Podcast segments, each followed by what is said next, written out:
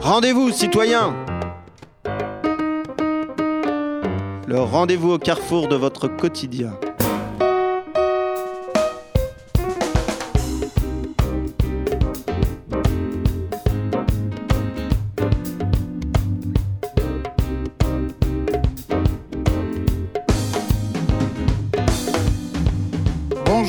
FPP 106.3 FM. Émission Rendez-vous citoyens.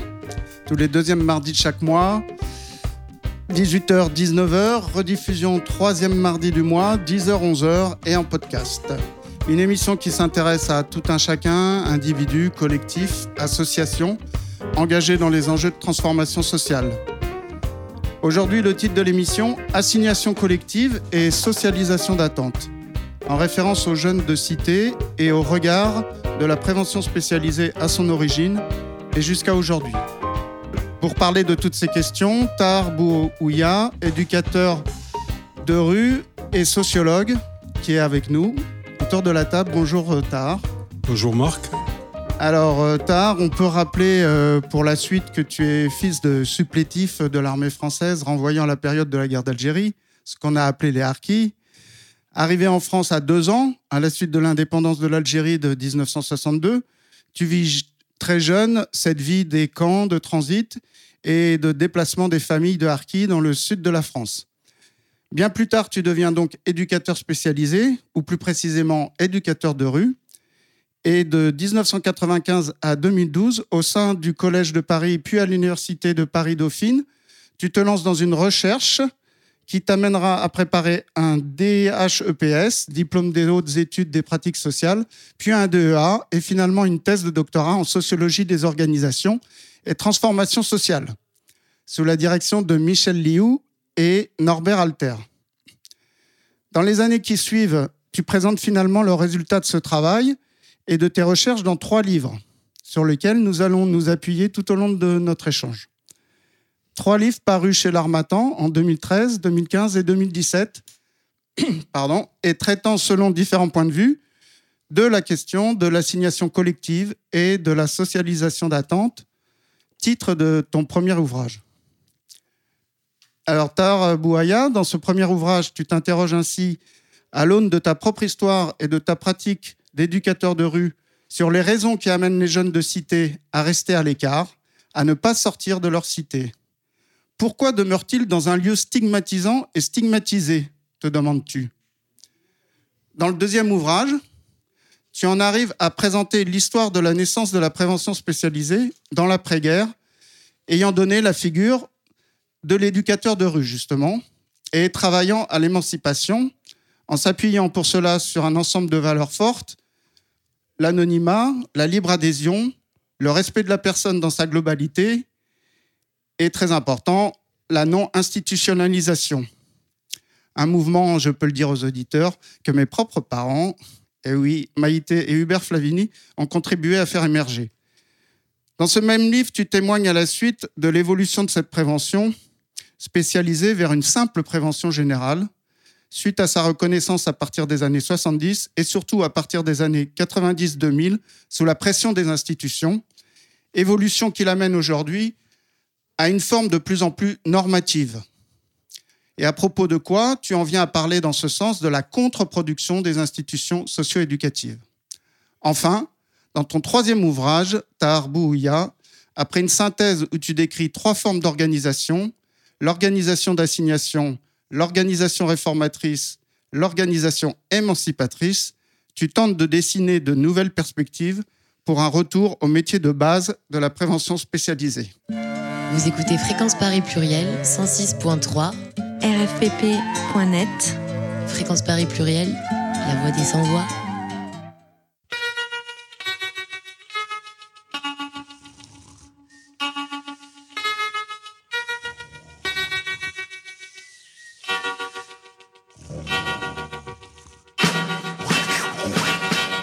Et dit réveille-toi, tu dors depuis des heures. Crois-moi, il est bien temps de songer au laveur. Au lieu d'aller traîner dans les boîtes de nuit et de passer ton temps à boire du whisky.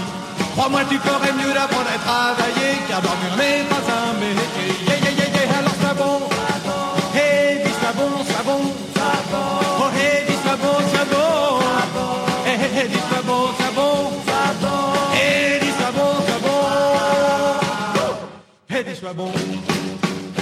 Alors, tard, bouillant on va reprendre les choses dans l'ordre. Donc, euh, sur ce travail universitaire, tu donc euh, édites euh, en 2013 un premier ouvrage, Assignation collective et socialisation d'attente, le cas des harkis et des jeunes de cité. Alors, pour introduire cette conversation, je reprends une, une phrase de ton livre en page 60. Les jeunes habitants, les cités parisiennes, ont en commun avec les enfants des anciens supplétifs le sentiment de ne pas être intégrés dans l'environnement social. Confinés dans un espace d'habitation enclavé et imperméable aux échanges sociaux avec l'extérieur, chacun établit exclusivement à l'intérieur du champ résidentiel son réseau social ou communautaire. Tar, c'est ce que tu appelles euh, l'assignation collective? Oui, voilà, c'est ça. C'est c'est une histoire d'enfermement où, où, l'individu est renvoyé à un destin qu'il n'a pas choisi. Qui, ce destin, il se trouve, euh, il se trouve euh, être stigmatisant euh, et stigmatisé. Donc voilà, c'est comment les individus en fait intériorisent des, une définition d'eux-mêmes et comment ils sont renvoyés à, des groupes qui, leur sont sem- semblables. Et en même temps, comment ces groupes sont fixés dans un espace bien déterminé. Voilà. Avec un projet qui, lui, est pas du tout, un projet social qui est pas du tout déterminé. Ça veut dire que on n'est pas comme dans la, dans le discours de, de la classe ouvrière où il y avait, euh, où, où, où ces groupes-là étaient inscrits dans le jeu social. Là, c'est Mhm. des, des gens qui sont plutôt gérés et qui sont mis à distance et encadrés. Et donc voilà, donc euh, Donc, comme je l'indiquais, cette, euh, ce cheminement, il part aussi de ta propre histoire. Hein, et tu fais ce parallèle entre finalement camp de transit des harkis et jeunesse, euh, jeunesse en relégation, jeunesse mis à l'écart, aujourd'hui encore? oui, c'est ça. C'est Quels, le, quels dans le- sont, les, les- quels sont les, les processus euh, qui sont mis en œuvre et les, qui sont équivalents, que tu, que tu perçois comme euh, équivalents? Donc le, la comparaison entre les, les, les petits fils de Harki et les, et les jeunes de cité, c'est qu'on a une identité pour les fils de Harki qui, qui renvoie à un contexte social-économique des années 60. Donc c'est une donc une, une identité qui se pérennise, qui se transmet. Donc euh, et pour les jeunes de cité, c'est un peu pareil. On a euh, dans la mesure où où c'est des jeunes qui sont définis en dehors des processus classiques de socialisation que sont l'école et le monde du travail. Ils sont définis par un espace résidentiel qui est lui-même stigmatisé, stigmatisant. Et là-dedans, bon, il y a tout un encadrement qui est qui tend à, les, à, à maintenir une relation d'interdépendance dans la durée. Ça ne veut pas dire que les individus s'émancipent pas du lieu et des groupes auxquels ils appartiennent, mais les, les, mais il y a une ornière où, où, les, où les, les cohortes et les groupes suivants se retrouvent dans le même, dans la, dans la même, dans le même système de gestion. Alors quoi. voilà, certains, certains sortent, mais tu t'interroges quand même, c'est un peu le propos de, de ce premier ouvrage, tu t'interroges et tu te demandes pourquoi ces jeunes, pourquoi restent-ils enfermés dans ce lieu qui semble leur procurer beaucoup de désagréments et peu de considération? Je reprends une de tes phrases là encore. Oui, voilà. C'est c'est- Comment Beaucoup de personnes, on s'interroge, beaucoup de gens ont du mal à comprendre ce paradoxe de jeunes qui sont pas parce que tu, tu décris par exemple parce qu'il faut le- il faut indiquer que ton, ton travail il se fait à partir de il se fait à partir du terrain il se fait à partir d'une analyse à partir de ta pratique d'une analyse de trois groupes de jeunes que tu appelles cohortes et tu montres euh, par exemple que certains euh, euh, investissent euh, la cabine téléphonique, puisqu'on est dans les années 90. hein, un autre investit un- une pente, et puis un autre investit une barrière. Et finalement, par exemple, on pourrait en sourire, mais ce, groupe de jeunes qui investit euh, la cabine téléphonique, euh, c'est un endroit de passage, c'est un endroit de va-et-vient, c'est un endroit qui cristallise justement envers eux euh, euh, l'agressivité, qui cristallise le, rejet de l'entourage, de la population qui passe par là. Et pour autant, ces jeunes restent autour de cette cabine téléphonique. Qu'est-ce qui se passe autour de cette cabine téléphonique? Voilà, donc euh, là, bon, je sais pas si j'aurai l'espace pour développer tout ça, mais c'est dans mes bouquins, Mm. donc je vais pas le détailler. De toute façon, c'est trop long. C'est alarmatant, mais, hein ouais. mais la, la question euh, de départ, c'est un peu euh, de ma recherche, c'est ce qu'on appelle un positionnement d'auteur. Donc je me pose la question, euh, donc est issu de ma pratique, je fais de- un travail inductif, ça veut dire que je pars du, du quotidien, et c'est des questions qui se dégagent de- du, du terrain et de, de la pratique quotidienne. Donc je, je me pose la question que j'ai formulée après comme ça, pourquoi certains jeunes de cité sont si peu disposés à investir en réseau social indépendant de l'espace de résidence? Donc dans ma question, il y a l'idée de disposition. Ça nous renvoie à, à Pierre Bourdieu avec l'habitus, etc. Donc c'est des histoires de reproduction. Donc Oui, tu parles aussi de, de, de, de, de- supports sociaux qu'ils n'ont pas. Voilà, après ça, c'est le, le- c'est l'enquête qui amène, euh, voilà, c'est ce que je disais, où ils sont définis par un espace résidentiel, où on est dans un retour au même, où on est ensemble parce qu'on on est tous pareils. Donc, principe unificateur, espace de résidence, même, même sexe, même, appa- euh, même euh, apparence, même contrainte sociale et même tranche d'âge. Finalement, on se sent bien entre soi. On mais pas si bien que ça. c'est c'est un- c'est une identité refuge. Après, il y a, y a la carte affective et relationnelle qui est enfermée, euh, qui, qui enferme l'individu, mais qui, qui aussi euh, euh, l'individu euh, trouve dans le groupe, dans le groupe une bah, de la solidarité, de la reconnaissance, des choses qu'il n'a pas ailleurs. Et en même temps, il trouve dans le lieu. euh, tu as cité le la cabine téléphonique, la pente, etc. C'est un lieu d'ancrage psychique. C'est un lieu anthropologique. Voilà, c'est un lieu de rituel. C'est un lieu de. ouais, Il y a- il y, a une mémoire collective, il y a des choses qui se passent et en même temps. On fait pas n'importe quoi dans ces Ouais, espaces. Et donc, non, on fait pas n'importe quoi. Et en même temps, il y a Il y a des il y a- passages comme ça de, entre, les, entre. entre groupes, entre jeunes, il y a des passages d'histoire. Voilà, donc là, là, tu, tu fais référence euh, à. Donc, euh, c'est un lieu de relégation, mais on va dire aussi que c'est un lieu de recomposition sociale, où il y a une sorte d'ornière qui se passe. Et c'est c'est le lieu d'un rite de passage où, quand on est petit, on est sur un terrain de foot. On fait référence aux plus grands, les adolescents qui sont sur une cabine téléphonique qui eux-mêmes font référence sur euh, euh, aux, aux plus, aux Ou plus encore plus grands, aux jeunes adultes qui sont euh, autour d'une voiture qui est une sorte de panne sociale, euh, symbole de panne sociale.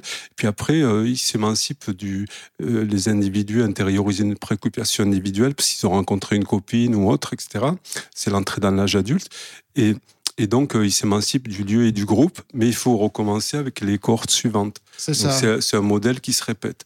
Donc, euh, Il se répète, mais alors, il ça bouge par exemple sur le langage, un petit peu. C'est-à-dire Voilà. les, les nouveaux venus inventent de nouvelles, voilà. Donc, peut-être on- de nouvelles petites choses. Ils se disent on n'est pas tout à fait comme les grands. On, on prend leur lieu, mais on, on va essayer de se démarquer un petit peu quand même. Oui, c'est ça. Donc, on, on, re- on- on revisite le langage, etc. Il y a tout un, un, Mhm. un tas de, de, de réappropriations pour euh, fixer le temps, en fait. Et donc, euh, la question, c'est, cette question, euh, cette préoccupation, elle est née de mon étonnement. Et moi, j'ai, euh, ça m'a renvoyé à. Je parlais de positionnement d'auteur, ça m'a renvoyé à ma, à ma jeunesse. Quand j'étais gamin, tu, tu l'as pas dit, mais euh, j'ai été scolarisé chez les déficients mentaux, comme un tas de Mm. copains. Et donc, euh, à 16 ans, c'était donc c'était un, un CES, c'était Ouais. section d'éducation spécialisée. Donc, euh, on ne pouvait pas prétendre un jour passer un CAP. euh, donc, euh, on était des tu peux pas. hein. donc, je, je raconterai un peu Ouais. après, peut-être, si j'ai le temps, comment. Et donc, euh, comment, où c'est que j'ai entendu cette, euh, Cette phrase. cette phrase. Et donc, euh, toute ma thèse, elle tourne autour de comment les dispositifs fabriquent des tu peux, c'est-à-dire Voilà. de l'autonomie, ou des tu peux pas, ça veut dire de, de, de, de, la, de la dépendance. Donc, euh, à la sortie de l'école, donc on s'est retrouvé avec euh, un tas de, de, de copains comme ça sur un principe de proximité, de ressemblance autour d'un lieu qui s'appelait la Tour de Paris. Donc euh, voilà, c'était un avait- à Villeneuve-sur-Lot, dans Oui, le sud-ouest, sud, hein, dans le ça- tout sud-ouest, ça ouais. s'est passé dans le sud-ouest. Ouais, dans le sud-ouest. Et, et donc, euh, voilà, donc c'était, le lieu où on se retrouvait. Et 30 ans après, quand je revenais, je voyais des jeunes qui n'étaient pas nés et qui étaient au même endroit. Ah oui. Voilà. Donc ça a fait écho. Donc ça a fait écho avec euh, ces histoires de cabines, Mhm. barrières, etc. Même, Et Parce qu'il faut dire, tout ça se construit quand même à partir d'une stigmatisation, à partir d'un stigmate. C'est-à-dire, bon, il y a une relégation là, il y a une relégation sociale.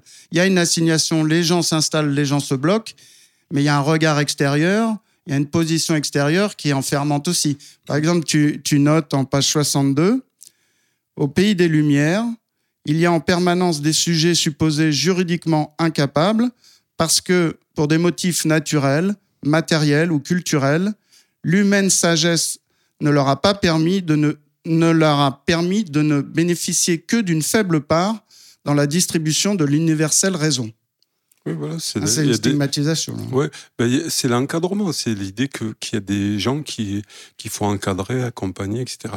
Oui, donc ça c'est les, les populations dont dont, dont j'ai Voilà. parlé. Et l'exemple, je m'appuie sur des exemples. Je disais Arki et, et jeunes de cité, par exemple. hein. Donc euh, C'est un petit peu la, la, pardon, la décision que ces, ces jeunes n'auraient pu, n'auraient pas de potentiel, n'auraient pas de force en eux-mêmes pour trouver les ressources. C'est-à-dire, il faut, il faut, il faut euh, totalement, d'un bout à l'autre, les prendre par la main. C'est un petit peu ça, la stigmatisation. ça c'est euh, c'est plutôt un c'est c'est plutôt une définition de de de Les conséquences de la des structures exogènes, on va dire, de Mm. l'extérieur. C'est les attentes qu'on a sur les... Et c'est l'histoire, c'est aussi des, des, des jeunes qui ont, qui ont don- donc un parcours. Je parle de jeunes, mais c'est c'est aussi euh, donc des individus qui sont d'abord renvoyés à des groupes qui eux-mêmes sont stigmatisés. Et, et, et là-dedans, ils intériorisent une définition d'eux-mêmes. Et après, important. voilà. Mm. Donc, c'est le dedans et le dehors. Donc, c'est le regard extérieur, c'est les attentes normatives.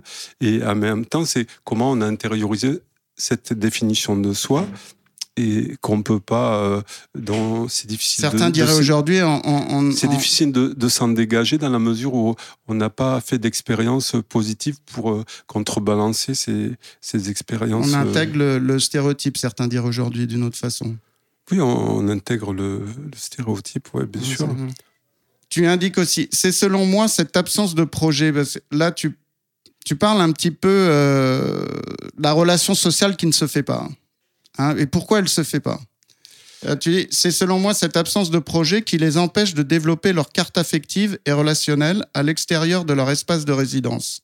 Cette absence de projet est liée à la situation de relégation sociale au sein de laquelle ils ont grandi.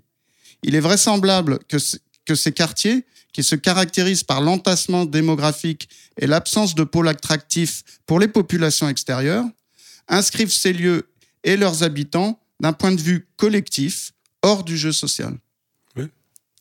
Oui, c'est ça. Donc là, ce que, ce, que, ce que tu décris un peu et ce que je voulais, dont je voulais parler, c'est ce que j'ai théorisé après euh, et que j'ai retrouvé au niveau de la tour de Paris, de Villeneuve-sur-Lot, et- cabine, etc. C'est l'effet, ce que, ce que j'appelle l'effet centripète, ou que les jeunes euh, vont, vont définir comme un aimant. Hein Mhm. Ils s'en vont, ils reviennent toujours au même endroit.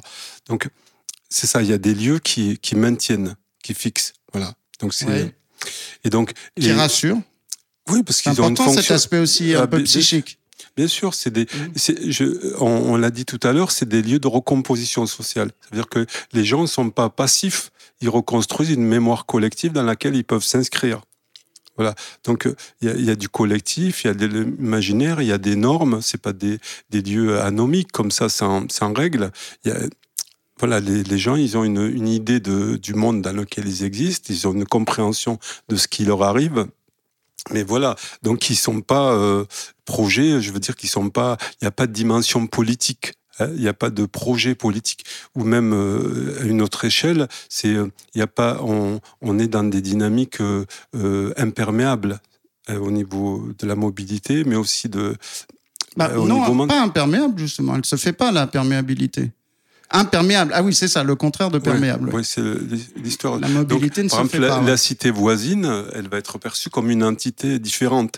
On ne partage pas la même histoire. Donc, la- Oui, c'est ça, ça se segmente même au niveau Voilà. euh, Donc l'histoire est local, comme ça, au niveau des Le- cités. C'est le, le nous et le toujours. Ah, Il y a toujours une dichotomisation de l'espace, comme ça, il y a des, des mécanismes de, de différenciation qui sont. Pourquoi cette division, par exemple, même entre cités?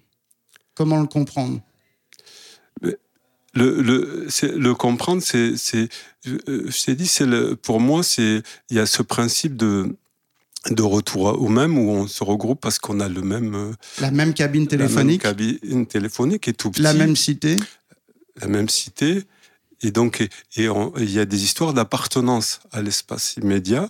Voilà, et il y a une histoire de différenciation qui se fait comme Et ça. on se construit à cet endroit parce qu'on arrive, on peut pas, on nous donne, on nous propose pas, ou on n'y arrive pas à se construire ailleurs. Voilà, après, le- la question, c'est comment j'arrive à exister ailleurs, comment je suis C'est le reconnu. travail de l'éducateur de rue.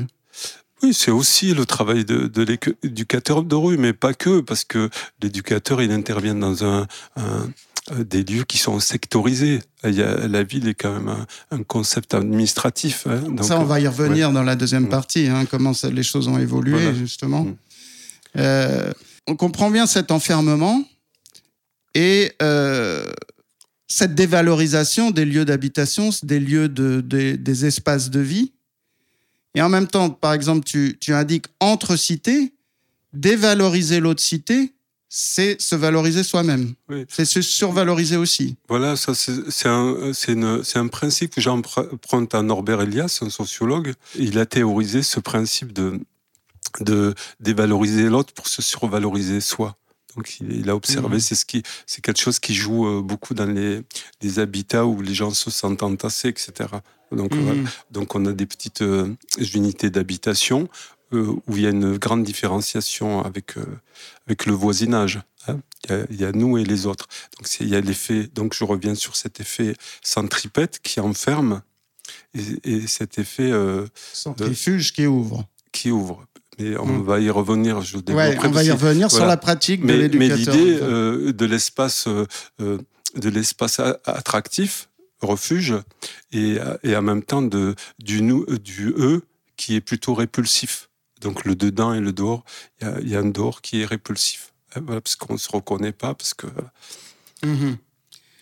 Donc, travailler euh, pour... euh, on, on- on va voir un peu l'histoire de la prévention spécialisée, comment elle s'est construite, mais là, dire un éducateur de rue euh, qui arrive sur ces terrains, l'idée, c'est de travailler, tu l'as dit, à la perméabilité, hein, de travailler un peu au, au mouvement, quoi, au déplacement, au... je, ouais. Après, non, euh, je- à partir des histoires communes. On réinvente pas quelque chose de toute pièce. Je peux pas parler pour euh, les éducateurs en général. Euh. Moi, c'est c'est plutôt euh, ce qui me semble important de faire. Mais les- la plupart des éducateurs, il y en a beaucoup qui sont sur des accompagnements individuels, sur des questions d'insertion. Euh, Là, euh, ce qu'on évoque, c'est plus la question du développement endogène. Comment De l'émancipation. Ouais, comment on amène euh, les, les individus euh, ou les groupes à, à se mobiliser autour de, de ce qu'ils sont et à entrer en projet avec les autres pour faire bouger, pour entrer en mobilité et faire bouger leur identité. Donc, Mhm. euh, construire d'autres, des espaces de, de, d'expérience qui leur permettent de, d'être des interlocuteurs vis-à-vis de, de, de l'extérieur et en même temps de transformer. euh, Donc, euh, c'est, c'est une façon de, de transformer trois entités, euh, l'individu, le groupe et le lieu de vie. Et toutes ces trois entités euh, se Ouais. développent en même temps. Donc, mais ça, c'est une, c'est, pas le, c'est pas la- le, le dada de tous les éducateurs ou de toutes les associations de prévention Mais on, est à- spécialisées. mais on est avec toi, donc euh, voilà. Voilà. Donc, on va parler, oui, mais c'est pour, bien préciser que je ne suis pas le porte-parole euh, et puis en même Mhm. temps, je fais le procès de personne. Donc, euh, Oui, voilà. oui. Donc, je me situe, je suis pas un exemple non plus. J'ai pas, je suis pas super éducateur. Donc, je travaille avec ce que j'ai compris de, de moi-même. Et, Et aussi des parcours avant toi, d'éducation- Oui, voilà. d'éducateurs spécialisés, Oui. de, de, de Voilà. l'histoire de ce, Voilà, donc ce ça fait- milieu qui a, qui a c'est- existé quand même. c'est ça, ça fait longtemps que je, je suis dans ce secteur-là. Donc, euh, ça fait plus de 30 Tu as ans. plusieurs références, tu as, Donc, plusieurs repères, tu as des Ben, je, repères. Quoi. je me suis, euh, je me suis nourri, moi, de, des pionniers. Voilà. Ce qu'avaient fait les Alors pionniers. on va y revenir, mais par, par rapport au décalage, ton décalage à toi, bah, puisque tu en arrives à écrire, la lecture a été une perméabilité, un décalage. C'est euh, sympa ce que tu dis sur les sur la lecture, donc euh, je, je ou sur les livres, je vais je vais le, le lire. Euh, tu dis au détour d'une phrase, les voiles se levaient, laissant apparaître un aspect intelligible de la réalité. J'éprouvais alors la sensation d'être le témoin privilégié de furtifs moments où la lumière absorbe l'obs- l'obscurité des choses pour les habiller avec l'éclat et la force de l'évidence. La lecture, t'a as été Ben, un- ça m'a un- réveillé, ça m'a ouvert, Ça ça m'a ouvert les yeux, voilà. Ouais. Mais bon, ça s'est pas fait un jour. J'ai Oui. appris à lire, à écrire à 25 ans, donc Ouais. j'avais quand même un parcours avant. Ouais. Donc, euh, et à ce moment-là, ben, euh, je me posais des questions, j'avais envie de changer. euh, euh, Il y avait un tas de, de, de faits, notamment la marche des jeunes issus de l'immigration, ou des rencontres avec un sociologue qui t'ont interrogé, qui- t'as qui été, m'ont- t'as été voir ben, ça qui m'ont ouais, qui m'ont interrogé, qui m'ont qui m'ont amené à, à, à penser qu'on pouvait changer les, o- euh, les choses. Euh, D'abord aider à changer, les autres à changer, mais aussi euh, se changer soi-même et que tout n'était pas donné. Voilà, on pouvait être une sorte de démurge. On écoute euh, I Fought the Law des Clash.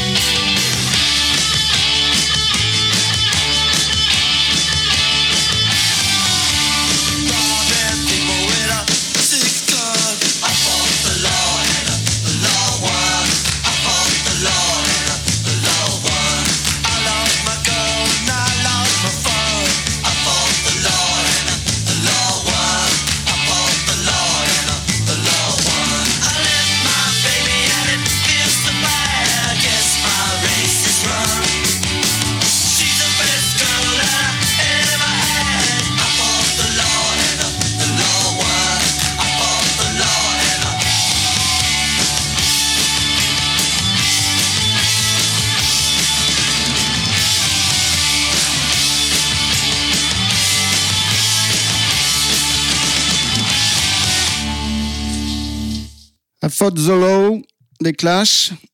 Euh, je bagarre contre la loi, mais la loi me rattrape. Euh, on est dans le sujet euh, de l'éducation, on est dans le sujet des, des jeunes, euh, on va dire, certains diront en souffrance, en, en rupture, d'autres diront voyous, arriérés, irrécupérables. Cette histoire, en fait, de- d'accompagner la jeunesse euh, un peu mise à l'écart, euh, un peu perdue, euh, elle s'est construite dans l'après-guerre. Elle s'est et tu en parles dans un deuxième ouvrage. On a apporté le premier ouvrage Assignation collective et socialisation, socialisation d'attente. Dans le deuxième ouvrage, tu parles de la contre-productivité des institutions socio-éducatives en partant des origines de la prévention spécialisée qui étaient des, qui des, des, des organisations d'émancipation et puis qui sont petit à petit euh, devenues elles-mêmes des, des organisations pour toi d'assignation. Donc, euh, euh, Bouaya, tu raconte-nous un petit peu cette origine que je connais, je vais le dire euh, tout de suite une fois encore aux, auditeurs, puisque effectivement mes parents, Maïté et Hubert Flavini, ont participé à cette, euh, à cette naissance à travers une structure, euh, les équipes d'amitié, à la sortie de la guerre. Comment tu as compris ça, toi, Tahar Bouaya ces pionniers, ils parlaient de libre adhésion, d'anonymat, de respect de la personne dans sa totalité, de non-institutionnalisation. Qu'est-ce que ça veut dire? Euh, comment je comprends ça? Déjà, euh, euh, les, jeunes, moi, quand j'ai découvert ce, mode de pensée d'action, hein, cette forme d'action, j'ai compris ça comme, comme la nécessité d'intervenir sur des, on appelait ça des formes d'inadaptation sociale. Donc ça faisait écho à- au harki, hein, je disais, qui, euh, Qui, qu'on euh, rappelle donc euh, de ta voilà, famille qui- de- Ouais, Ah. qui, euh, qui justement était, euh, était géré. hein, euh, pour, pour, euh, dire ça rapidement, euh, ceux qui étaient dans les camps, c'était les qui avaient été mis dans les camps et maintenant dans les camps, c'était des, des regroupés. Mhm. Euh, ma famille a, a- s'est un peu sauvée des camps, hein, euh, peu, un peu rapidement. Bon, ça, ça nous a conduit à déménager tous les six mois pour des raisons de travail, euh, habitation, etc. T'as Et fait on une dizaine d'écoles, je crois. ou- Ouais, j'ai fait Ah. euh, beaucoup d'écoles. Voilà. Et donc, à chaque fois, il fallait quitter les copains, les lieux. Donc, Mhm. euh, Tous ces repères. voilà, tous ces lieux d'attachement, etc.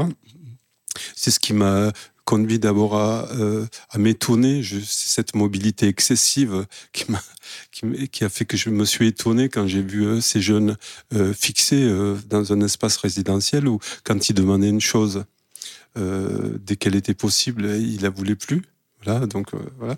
Donc, et, donc, ma famille, comme elle était, elle, a- était sortie des camps, on, était, on répondait, il y avait une taxinomie qui nous considérait comme des isolés. Donc on Mhm. on était encore euh, sous le mode d'une gestion, voilà. Donc euh, la, la prévention spécialisée, donc euh, Comment tu l'as rencontré, cette prévention alors, spécialisée? la, la prévention spécialisée, je l'ai rencontrée d'abord, j'ai rencontré par une personne, hein, par une personne. Donc, euh, quand on est sorti de, quand je suis sorti de l'école, donc on, on s'est regroupé autour de la cabine de, qu'est-ce que je raconte C'est une projection. C'est autour de, de, de la tour de Paris, voilà. Donc, euh, et euh, donc on quand était. t'étais jeune donc, ouais, euh, quand j'étais jeune, donc on était un, un ramassis de délinquants, d'échecs scolaires, voilà, etc. On Ça, avait- c'est les termes de l'extérieur. hein. oui, Je puis même euh, non, on pensait fois, ça. pouviez- on, oui. on était des tu peux pas. Euh, Mm, tu, mm. tu, tu as parlé de lecture, mais à l'époque, euh, euh, beaucoup plus tard, je me suis mis à lire et puis euh, comme euh, autour de moi personne lisait, euh, voilà. C'est ce que j'ai le droit? Donc je collais, euh, euh, oui, je pensais. Donc je collais un copain au mur, puis je lui parlais de ce que je disais. Me regardait, mais puis il allait voir les copains, il disait mais Tara, il a pété les plombs, ça fume dans sa tête. Oui, parce que c'était pas dans notre euh, habitus, quoi. Voilà. Mm, mm, mm, mm. Donc c'était pas évident. Donc euh, et un jour j'ai entendu euh, parler de la marche euh, des jeunes issus de l'immigration. Il disait on n'en a pas un marque qu'on parle pour nous, qu'on décide pour nous, on s'auto-organise et on devient nos propres porte-parole. Donc c'est là, là où je me suis dit eh ben, on peut agir sur les choses. Donc là, on a monté une association qui a fait beaucoup de bruit hein, à l'époque, puis on a essayé de structurer sur un plan euh, régional, national, etc. Et à ce moment-là, j'ai rencontré un, collègue.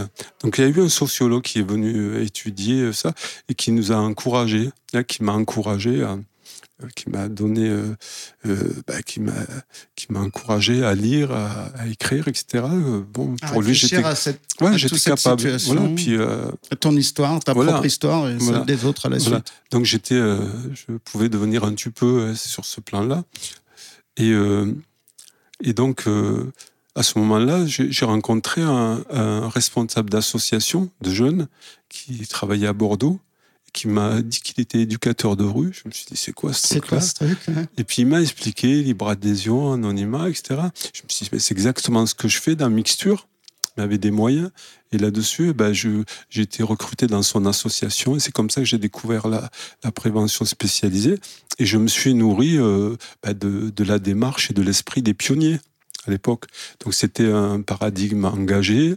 C'était, euh, euh, je, je vais essayer de pas tomber dans la nostalgie, mais Non, non, parce mais que on compris. parce que c'était pas c'était pas c'était pas facile non plus hein, c'était pas Mhm. donc mais euh, donc euh, c'était euh, un travail à la disponibilité c'était euh, voilà, c'était, on n'enlevait pas son bleu de travail à telle heure, on le remettait pas à telle heure. C'était pas, voilà, c'était pas On hiérarchisé. regardait pas que le stigmate, le symptôme, mais on regardait la personne? Voilà, après, il y avait, je sais pas, il y avait la référence à. à- euh, J'ai un petit trou de mémoire, ça va me revenir. Mais l'idée, c'était de de pas. euh, comment il s'appelle ce. euh, de, ouais, Deligny. euh, Deligny qui disait euh, Je prétends pas éduquer qui que ce soit, je veux simplement créer les conditions pour qu'ils vivent ou qu'ils survivent. Il parlait des jeunes. Voilà. Donc c'était créer les conditions. Et moi, j'avais bénéficié voilà. de ces conditions pour, euh, pour m'émanciper. Pour finalement s'échapper. Pour finalement. Les- que- oui, la question de l'émancipation, c'est sortir de la main qui vous tient. Donc Mm. voilà, donc c'est sortir de cette, euh, cette, cette main qui nous, qui nous retenait. Et donc la démarche avec les jeunes, c'était un peu ça. D'accord. Alors je reprends euh, y a- y- bah, une, une des phrases de donc Hubert Flavini là, euh, qui, euh, que tu cites hein, en page 28 et qui est- tente d'expliquer un peu cette démarche. On ne peut devenir adulte que si des adultes dans la société vous reconnaissent comme tel. Les jeunes déstructurés ne rencontrent jamais d'adultes stables dans la société qui les reconnaissent. Les équipes de rue vont donc aller à leur rencontre en partageant des temps de vie pour leur offrir une relation de cordialité à travers laquelle ils se sentent reconnus. C'est des termes un peu simples, mais finalement, ces termes de cordialité, de reconnaissance, c'est des termes qu'on n'entend pas beaucoup, qui, sont qui paraissent assez évidents, mais qui finalement, petit à petit, a fondé une pratique. Oui, voilà, c'est la question de, de la, la découverte, c'est l'amitié. Là, c'est euh, c'est des, des adultes comme ça, des bénévoles, hein, c'est après, dans l'après-guerre, hein, qui sont retrouvés euh, donc suite, pas un peu par hasard, c'est c'est c'est un, un- c'est une personne qui, qui travaille pour l'éducation. euh, Voilà, c'est une personne, hein, Maurice Dacier-Falk, c'est ça, Voilà, tu cites, ça. qui a été. euh, un juge lui a demandé de s'occuper d'un Ouais, d'un le- jeune qui avait 14-15 ans, qui Voilà. était euh, souteneur, Voilà, un des plus jeunes souteneurs, voilà. ouais, c'est-à-dire le proxénète. Hein. Voilà. Proxénète. Et donc, euh, bah, ce Maurice Dacier-Falk a tenté de- de- de- d'in- d'interagir avec ce jeune. Et puis finalement, il s'est aperçu que le jeune lui a dit Ah, mais moi j'ai mes copains, j'ai pas besoin de toi. Et puis il s'est dit bah viens avec tes copains. Et à partir de là, quelque Donc- chose a été possible et le juge a dit bah occupez-vous de tout- tous les copains. Voilà. Donc c'est ça, c'était le, le juge Chazal qui avait, euh, qui a joué un rôle important dans la, dans la, dans la, la construction de, ce qu'on appelait la, ça s'appelait pas la prévention spécialisée. À l'époque, c'était une démarche de, de, prévention, intervenir sur le milieu, etc. Ce qui, ce qui allait pas de soi. Et donc, toutes ces personnes étaient issues de, bah, de, de, des mouvements de jeunesse, des syndicalistes, beaucoup. Et donc, euh, il y avait, euh, à l'époque, c'était l'après-guerre, donc le pays était par terre. Il y avait des jeunes qui étaient euh, livrés à eux-mêmes. On parlait de bandes à l'époque. Mhm. Donc, euh, voilà, il y a eu des adultes pour les encadrer, pour se mobiliser autour de cette question, parce que les, les jeunes, c'était l'avenir. hein. on sortait de la guerre. Il y avait, Voilà. donc voilà, donc et il y a eu cet engagement d'adultes. Alors revenons sur l'aspect de non institutionnalisé. Pourquoi c'est important? Alors une fois encore, par exemple, Hubert Flavini indique par rapport à la loi, celui qui n'a pas bénéficié d'une sécurité affective stable au cours de son évolution n'a pas pu intégrer la loi et ne peut en saisir le sens. Or, toute institution est messagère de la loi. Et plus les jeunes sont inadaptés, plus ils perçoivent les institutions comme un engrenage inventé pour les amener à se soumettre à la loi. Oui, voilà, donc c'était la, démarche, euh, c'était de de construire des relations interpersonnelles. Les, les gens, plus ils sont euh, exclus ou comme ils disaient autrefois euh, séparés. Donc, plus ils sont séparés, plus ils ont besoin de, de relations euh, Personnel. interpersonnelles. Interpersonnelles, Voilà, ouais. voilà. Donc, Et non pas de- de- de d'institutions, de, de, grosses machines, forcément, Voilà, d'un donc, adulte. Voilà. Donc, on- pas de jugement, pas Mm. travailler sur les symptômes les manques, etc. Mais partir de, de ce que les jeunes sont, à leur rythme, et en prenant en compte leur singularité. Voilà. Donc, euh, et l'idée, ben, c'est de les amener à D'où la libre adhésion, la libre adhésion, l'anonymat. à leur rythme. Oui. Mm. Et la non-institutionnalisation, c'est des réponses qui doivent être, euh, être euh, ben, reposé sur des, des besoins euh, ponctuels. Et, Et sur donc, une confiance aussi. sur une confiance et qui doivent pas se pérenniser. Les, les, les, les dispositifs doivent, doivent disparaître dès qu'ils ils remplissent pas leur, euh, leur, fonction. Donc l'idée, c'est de pas créer de dépendance. Ouais. Donc, et ça renvoie à l'idée de, et l'instituant. hein. Donc, euh, euh, Une structure pour répondre aux besoins des jeunes marginaux exclus doit donner le moyen à des personnes d'agir de façon spontanée et libre, indépendamment de cette structure, sans être d'aucune façon chargée d'un mandat administratif. Elle devra donc être nécessairement aussi informelle, aussi non institutionnelle que possible. oui, c'est la, de- question. Ouais, c'est la question ouais, de, de, de la souplesse, de, du pied levé, voilà, c'est de, de l'adaptation au réel, euh, cho- chose qui est maintenant difficile puisqu'on est de plus en plus dans le prescrit. Donc les actions étaient, euh, euh, le réel, il, il est dans la, la posteriori, hein, il n'est pas dans l'a priori. Et là, les, dispositifs euh, fonctionnent plutôt sur des sur du prescrit, ça veut dire sur des, des identités euh, et des processus euh, qui sont construits a priori. Et par exemple, pour les harkis ou jeunes de cité, la, démarche de, de la démarche est plutôt construite de façon a priori. Les identités elles-mêmes sont construites a priori et les individus s'inscrivent dans ces structures euh, Ouais. qui sont déjà construites, qui sont déjà là avant, avant la C'est ça, naissance. on avant- met, on met, on met le- l'organisation avant, avant la relation à la avant personne. d'avoir rencontré l'individu. Donc c'est des, c'est des, des dispositifs un peu standardisés, des approches euh, standardisées. Alors, je vais vite, euh, je vais à la ouais. louche, mais c'est, Mais c'est la caricature. Très tôt, en fait, cette démarche, enfin, à partir de, du moment où la prévention spécialisée a voulu euh, que cette euh, démarche éducative et tout ça ne se perde pas, ils ont tenté de- de- d'aller vers la reconnaissance. Ouais. Euh, et là, déjà, ils sont forcément méfiés, hein, ils sont interrogés, enfin, les, les institutions le- les ont interpellés. Et bah, euh, par exemple, euh, tu as noté aussi, là, pour, pour faire le pendant au père, je vais faire le- un petit retour vers la mère. Maïté Flavini euh, indique euh, à partir de la décentralisation, qui est une autre étape, hein, reconnaissance, et puis après décentralisation, et donc la prévention spécialisée qui s'agrandit comme ça, qui est prise en charge par les collectivités. Euh, elle indique que la décentralisation a cependant permis que les politiques et les instances locales comprennent davantage la marginalité. Ils n'ont pas compris, je crois, comment il fallait y répondre. Il y avait déjà une, euh, une inquiétude, enfin, euh, enfin, en tout cas, euh, comment faire pour être compris.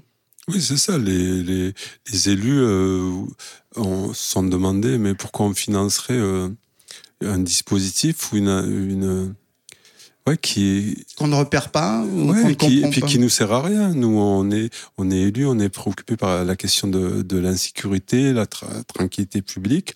Donc, euh, été- la, la prévention spécialisée, elle devait se positionner là-dessus. On est passé vers le contrôle social. Là, le contrôle social, et puis euh, c'est la lutte contre, contre l'insécurité. Ou, pour la tranquillité publique. Et les, les fauteurs de troubles, ils étaient tous désignés. C'est les, les jeunes euh, en panne de socialisation, Mhm. comme je les appelle. Une démarche à court terme. Et, ben, sur, on est sur le visible, le, le- ce qui est massif, ce qu'on perçoit. hein. Tu indiques, euh, euh, dans ton livre, le contrôle social qui cherche à s'imposer à des jeunes déviants par l'intermédiaire de l'association, tu parles d'une structure dans laquelle tu as travaillé, tend à l'anticipation accrue des risques liés au débordement urbain et à l'insécurité. Un devoir de responsabilité civile semble alors attendu des éducateurs pour qu'ils inculquent aux jeunes en guise de socialisation et de manière exogène, extérieure donc, circonscrire les risques et conforter, après l'avoir intériorisé, le monopole de la violence symbolique légitime. Semblent être les missions complémentaires et pourtant antagonistes confiées aux éducateurs de prévention spécialisés par les institutions de l'État. Là, tu parles un peu d'au- d'aujourd'hui, en fait, hein, pour toi. On en est un peu malheureusement arrivé là, si on peut le dire malheureusement. C'est pas qu'aujourd'hui, c'est assez. euh, C'est euh, ouais, c'est ce qui, c'est c'est un peu la fonction de euh, C'est le, mode de régulation, on va dire, parce que dans ma thèse, c'est un peu euh, comment les, je reprends un peu l'idée de, de comment les, les, l'immigration euh, a conduit des modes de gestion de certaines populations hein, dans les années 80 et 70. Mhm. Et donc, euh, il s'agit de, de, ben, de, de résorption de la violence. Et donc, tout ça, ça fonctionne avec ce que j'appelle, le- que je reprends à, à Norbert Elias, c'est le refus de relation, la distance sociale. S'il me l'en passe aussi. Bon, je vais pas rentrer dans Ouais. des trucs trop théoriques, mais l'idée, c'est la distance sociale, c'est c'est c'est une forme moderne de l'exclusion. C'est comment on met des groupes, parce qu'on se méfie des groupes. Comment circonscrit Voilà, on se méfie pas de tous les groupes, mais souvent on privilégie l'individu euh, à partir de l'insertion, un parcours, etc. Et comment on encadre certains groupes. Voilà, donc c'est la distance sociale. Tu parles même de quadrillage social. Oui, après il y a, la- il y a le, le quadrillage, oui, effectivement, comment on occupe des lieux, on contrôle, etc. Oui, effectivement. Mais là, il s'agit de comment on met à distance des groupes, comment on les isole et comment on les fixe et comment on les maintient. Et ça, le, le travail social en général a, a tout un a une, une, une vocation à, à remplir cette mission. Finalement, finalement, le, le- la- finalement les- tu indiques, puisqu'on reprend le titre de ton livre, tu en arrives à dire que la- à parler de la contre-productivité des institutions socio-éducatives qui deviennent elles-mêmes moteurs d'assignation et non plus d'émancipation. Voilà, donc Vu le, le fait à Mm. cause du travail Mm. prescrit, à cause de, à cause de quoi? Ben, oui, tout à fait. C'est la, la, la question de l'encastrement économique, hein, avec euh, cette histoire de reconnaissance, etc. Ben, on, on va vers, euh, après la décentralisation, le rapprochement avec le politique, hein, euh, puisqu'avant c'était l'État plutôt, puis euh, décentralisation, ben, c'est, le... Collectivité. Ouais, tu, tu as cité, Ouais. tu, as, tu Ouais. m'as cité sur ce, ce sujet. Donc euh, là-dessus, euh, C'est-à-dire qu'on on a, on a, on reçoit plutôt des, des ordres, on a des donneurs d'ordre, voilà, on, a, on des directives. Il y a un changement de, de destinataire qui est le financeur. Donc euh, on travaille, euh, on répond aux, aux attentes du, et Du- aux prescriptions du, du, du politique, financeur, du financeur. Voilà, qui, qui, lui a, a des, thématiques, des, des, des, des normes. Et on est Voilà. coincé là-dedans, en fait. On est, on est affilié à un territoire, à un temps donné. Mais le destinataire est plus le même, donc on- Mm. c'est le métier qui change. C'est la figure de l'éducateur lui-même qui change. Là, là, je vais un peu vite parce oui, qu'on a faut, peu de temps. Voilà. mais, tout ça, on est dans une transformation d'une profession, d'un métier. Pour, et, et dans mon bouquin, je me suis intéressé à la prévention spécialisée, pas pour la prévention spécialisée, mais parce que c'est un, an- un analyseur de, de, des transformations sociales en général. Quoi.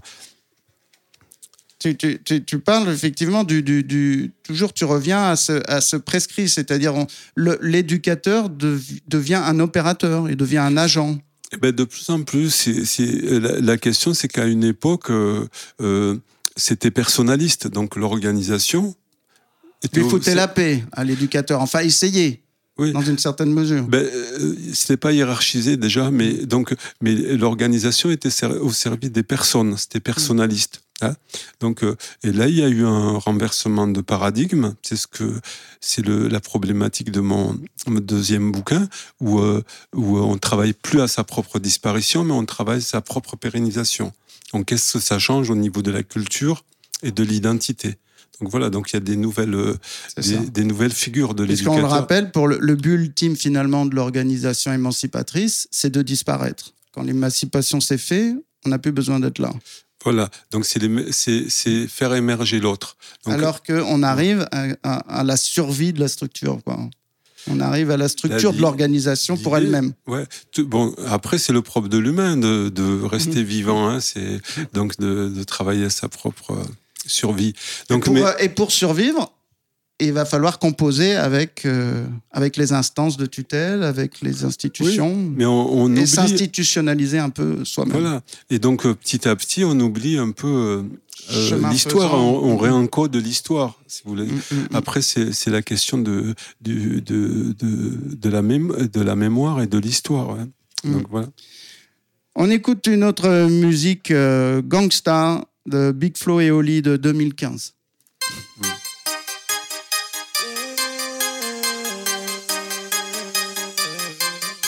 J'arrive en Lamborghini, chante chromée. Des filles en bikini, des flingues, tu me reconnais. Chaque fois que je pense au putain de Mike, je suis vénère. J'ai des flingues, j'ai des tas de mailles, je suis célèbre. Ma chaîne ne fait que briller. Je me mouche avec des billets car je suis un gangsta. Photo, je suis un gangsta. Coupez la fa... Qu'est-ce que tu fais là? T'es malade? Non mais, Oli, si tu veux marcher dans le rap, aujourd'hui il faut faire ça, il faut des, des- des grosses bagnoles, des filles. Flo, c'est pas ta voiture, c'est notre cousine, Flo. Je sais, je sais, mais Donne-moi ça, je vais t'expliquer. Ok, J'ai rien d'un gangsta, j'ai pas de shit, j'ai pas de coke ni d'héros. J'ai pas de crew, je traîne pas, faut que je bosse mon interro. En soirée, mes potes se la jouent bière et vodka Et Big Flow, c'est moi un grand verre de coca. Tu me piles un flingue, je sais même pas m'en servir. Je fais quoi d'une Ferrari, j'ai toujours pas mon permis J'ai déjà pleuré de 20 films, holy mélancolie. Moi je suis allé en prison, mais qu'au Monopoly. J'avoue, je parle devant leurs clips, leurs bling bling et leurs photos. Tout est vrai chez moi, sauf ma montre et mon polo. Pas le temps pour le sport, moi c'est le rap d'abord Et dans mon clip, tu verras qu'un Et je gratte dans le métro, pas la taille d'un héros Couché tard, le veto en freestyle sous le préau Si je fais 10 pompes, je frôle le malaise Mais le sourire aux lèvres, je viens terminer mon 16 Et je suis pas, et je suis pas, et je suis pas, je suis pas, je suis pas, je suis pas un gangsta. Pas la peine de mentir, je suis comme toi. Je suis pas. J'ai pas le fric, j'ai pas le style, j'ai pas les bras, mais les gangsta kiffent ça. Je suis pas un gangsta. Pas la peine de mentir, je suis comme toi. Je suis pas un gangsta. Freestyle sous. Gangsta, Big Flo et Oli. Je suis pas un gangsta, justement. Euh, il décale un petit peu les perspectives, là, pour le rap. Et, et toi, avec euh, Tar Bouaya, euh, donc toi, Tar Bouaya, tu, tu, tu tentes aussi, euh, dans cette démarche euh, d'éducateur de rue, de, de décaler un petit peu les, les ornières, de décaler un petit peu les, les perspectives hein, de, des jeunes et les perspectives des institutions aussi, finalement, de faire réfléchir un peu tout le monde et de se- à se repositionner, à se positionner correctement ou tenter dans, cette, euh, dans ce sujet de- du jeune en, en manque, du jeune en, souffrance, euh, du jeune euh, que certains appellent voyou ou autre. Voilà. Alors, sur- tu résumes un peu toutes, tes, toutes tes idées, tout ton travail dans un troisième livre qui s'appelle Le refus de relations, un problème pour notre société. Sous-titre Les contradictions des organisations à visée émancipatrice. Donc, toujours chez L'Armatan, édition L'Armatan, si vous voulez retrouver les trois ouvrages de Tar Bouaya. Euh, oui, donc, euh, on a vu qu'il y a, eu des organisations, euh, l'après-guerre, hein, la prévention spécialisée, qui a tenté d'émerger comme ça sur un- une démarche d'émancipation. Après, tu évoques qu'il y a des, organisations qui sont euh, finalement, qui, ont, qui ont baissé les bras et qui sont devenues des organisations d'assignation. Et puis, tu en dessines quelques-unes euh, qui, qui tentent un entre-deux, qui seraient des organisations pour toi plus réformatrices, qui gardent un peu les valeurs, mais finalement qui cherchent à s'adapter, et, euh, voilà, à s'adapter au milieu, quoi, au milieu environnant, institutionnel. C'est un peu ça? Ouais. Donc, donc rapidement, donc l'organisation assignatrice, c'est celle qui dit à l'autre je vais t'aider à, devenir ce que je veux que tu deviennes. Donc ça, c'est les attentes normatives, c'est ce que nous apprennent les formations, etc. Notamment, la, réformatrice, c'est euh, plutôt euh, celle qui va dire à l'autre tu es porteur d'un savoir, je vais t'aider à devenir ce que tu veux devenir, mais pour ça, moi, je m'institue comme expert. Voilà, donc- Ah, voilà, la question Voilà. de l'expert, Ouais. qui est revenue voilà. très, très fortement aujourd'hui. C'est ça l'institutionnalisation. Hmm. C'est là-dessus on se maintient. Il y a le spécialiste qui devient indispensable pour faire avancer les projets, pour Mhm. remplir des dossiers, pour accompagner, etc. Donc on, on est là-dedans. Et la troisième, c'est celle qui serait émancipatrice, qui dirait à l'autre. euh, tu es porteur d'un savoir, je vais t'aider à devenir ce que tu veux devenir, mais pour ça, moi, je vais donc je vais t'aider à changer, mais moi-même, je vais changer avec toi. Ça veut dire, je vais prendre en compte ta singularité, ton rythme, etc. Et donc, c'est celle-là qui serait émancipatrice, c'est que j'appelle de mes voeux. Voilà. Bon, mais à- à- Parce mais- qu'effectivement, tu, tu cherches, à- après ce long parcours, après ce constat, ces, euh, voilà, tu, tu dessinons des perspectives et tu réinventes un peu les, les, les, les, les valeurs, les, les concepts. Euh, tu parles du marginal séquent. Le marginal séquent, celui qui est intermédiaire, qui fait le lien, qui fait le, Ouais, lien. hein C'est une sorte de frontalier. Bon, je reprends ça. il y a- Ouais. Il, y a, il y a plusieurs. c'est Crozier l'avait déjà repris, un autre auteur, etc. C'est celui qui est, qui est entre deux villages. Euh, C'est l'idée de la prévention spécialisée quand euh, elle avait un rôle d'interface avant l'émergence de la politique de la ville. Moins. Ouais. Voilà. Donc c'était, c'est, euh, c'est- je peux appeler ça le, une sorte d'agent. Oui, parce qu'il faut dire que la prévention spé- spécialisée de l'origine ne rejetait pas l'institution. Ah non. Elle, elle, elle, elle, elle indiquait que quand la personne émancipée est arrivée à l'émancipation, on peut le guider à ce moment-là vers, vers les institutions dont il peut avoir besoin. Mais une- pas, pas avant. C'était une sorte de passeur, donc la non-institutionnalisation et la, et la rue. L'idée, c'était de d'amener les, les, les, les individus à sortir de la rue, ça veut dire à intégrer des dispositifs plus généraux. Hein. Mais on Et- les, on les forçait pas. Il fallait qu'ils fassent le travail un peu d'eux-mêmes. On les accompagnait. Oui, on les accompagnait, mais c'était euh, une, une sorte de, de médiation, on va dire, pour Voilà. parler vite, entre, Mm, mm, mm. entre les dispositifs euh, classiques et le. et les- et le- Cette médiation, elle s'opère quand même toujours un petit peu. Oui, mais la, la... il y a une sorte, bon, faut, faut interroger le partenariat et comment, en fait, euh, euh, comment tout ça, ça se maintient. Il y a une relation quand même d'interdépendance. Là, je vais faire une, je sais pas si j'ai trop le temps. partenariat, tu indiques qu'en fait, on a un, euh, c'est une façon de, de faire le même, d'être tous un peu pareils aussi, de, donc ça- d'empêcher, les- euh, les- les d'empêcher faits, les, les, les différences. Les, réseaux issus du, de, euh, du, de la rue, en fait, de, de se constituer. En fait, c'est c'est Mm. une histoire, euh, ça, ça, ça contient, ça enferme. ouais. C'est le spécialiste, c'est l'exogène, en fait, qui construit du dedans, ça veut dire de l'endogène, mais qui, en même temps, maintient cette relation d'interdépendance entre l'exogène et l'endogène. Tu parles d'ailleurs de concept de, de bienveillance, de concept de l'empathie. Enfin, tu reprends des termes qui sont ramenés par des sociologues. Mm. hein. Et puis alors toi, euh, concrètement, dans le travail que tu fais avec, euh, avec en formation, par exemple, tu accompagnes des formations de travailleurs sociaux. Tu, tu proposes des outils qui est celui, ceux que tu as, que tu as testé, que tu as essayé. C'est le carnet de notes, la recherche-action. Hein? Oui, c'est l'éducateur-chercheur, en fait. C'est une sorte d'autoréflexivité hein, de- dans le quotidien, essayer de comprendre ce qu'on fait, ce qu'on vit, euh, et voilà, de, de le théoriser, euh, donc par une recherche-action, mais euh, c'est pas l'usine à gaz, hein, c'est Ouais. voilà. Et on, Tout le monde n'est pas obligé part- de faire ton parcours de, de 10 ans. et en même temps, Mm, je pense que c'est faisable, ça serait Mm. intéressant. Donc, Mm. c'est les, les organisations apprenantes, comment on Mm, apprend.